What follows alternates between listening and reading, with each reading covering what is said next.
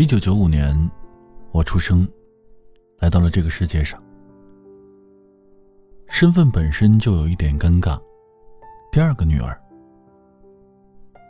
我从不觉得我有什么特别，本来便是这样的。世上行人千千万，让我承受你无言沉重的爱。从此世间温暖，寒冷不再。一九九四年，我四岁，家里有了第一辆汽车。那时我还是一个孩子，这个新奇的东西让我觉得兴奋不已。四岁的时候，我还什么都不记得，只听得母亲说，那个男人会在傍晚回家，然后牵起我的小手，去附近的街道上逛一逛。车驶过的地方，留下的都是我咯咯的笑声，和男人欣慰的笑脸。后来的后来。我的母亲告诉我，那时不懂事的我，只在乎那份在车上欢乐放肆的开怀，却没有发现男人为了我的一个简单纯粹的笑脸，卸下了他所有的沉重与无奈。这个男人向来都是这样，这个男人对我的爱，向来都是在我背后悄悄绽放笑脸。二零零二年，我读小学，开始背起我的小书包，正正经经的奔向校园。不会再因为我的撒娇、耍赖，便逃过每天早上早起的命运了。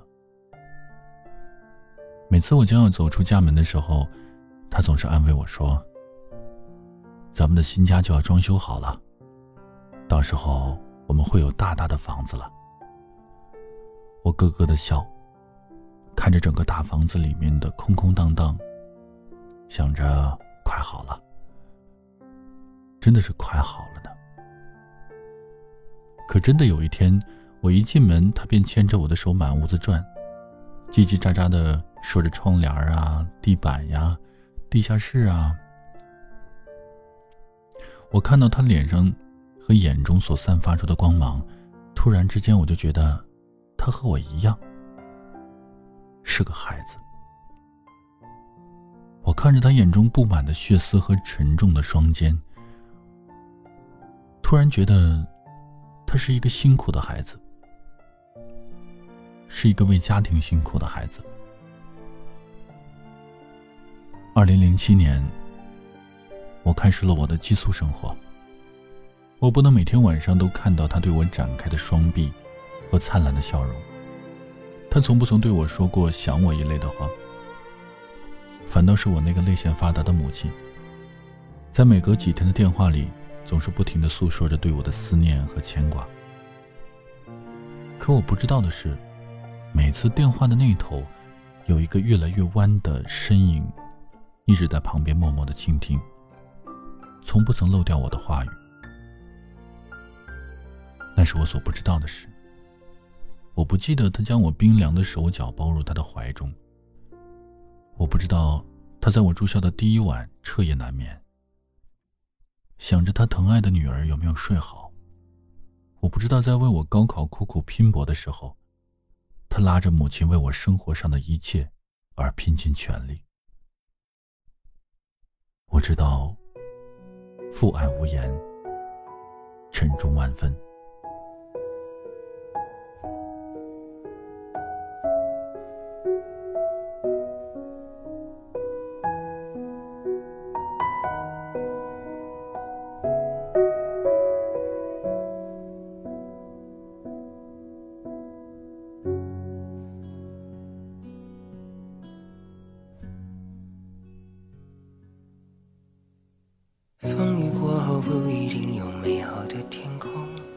不是天晴就会有彩虹，所以你一脸无辜，不代表你懵懂。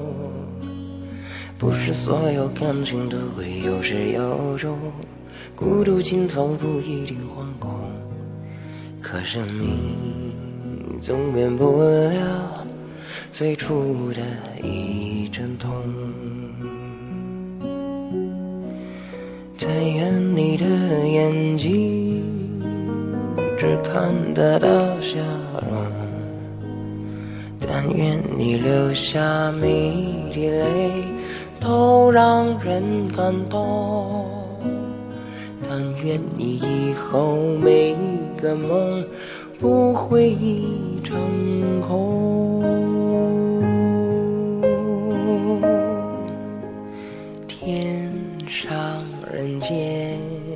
如果真值得歌颂，也是因为有你才会变得闹哄哄。天大地大，世界比你想象中朦胧，我不忍心再起哄，但愿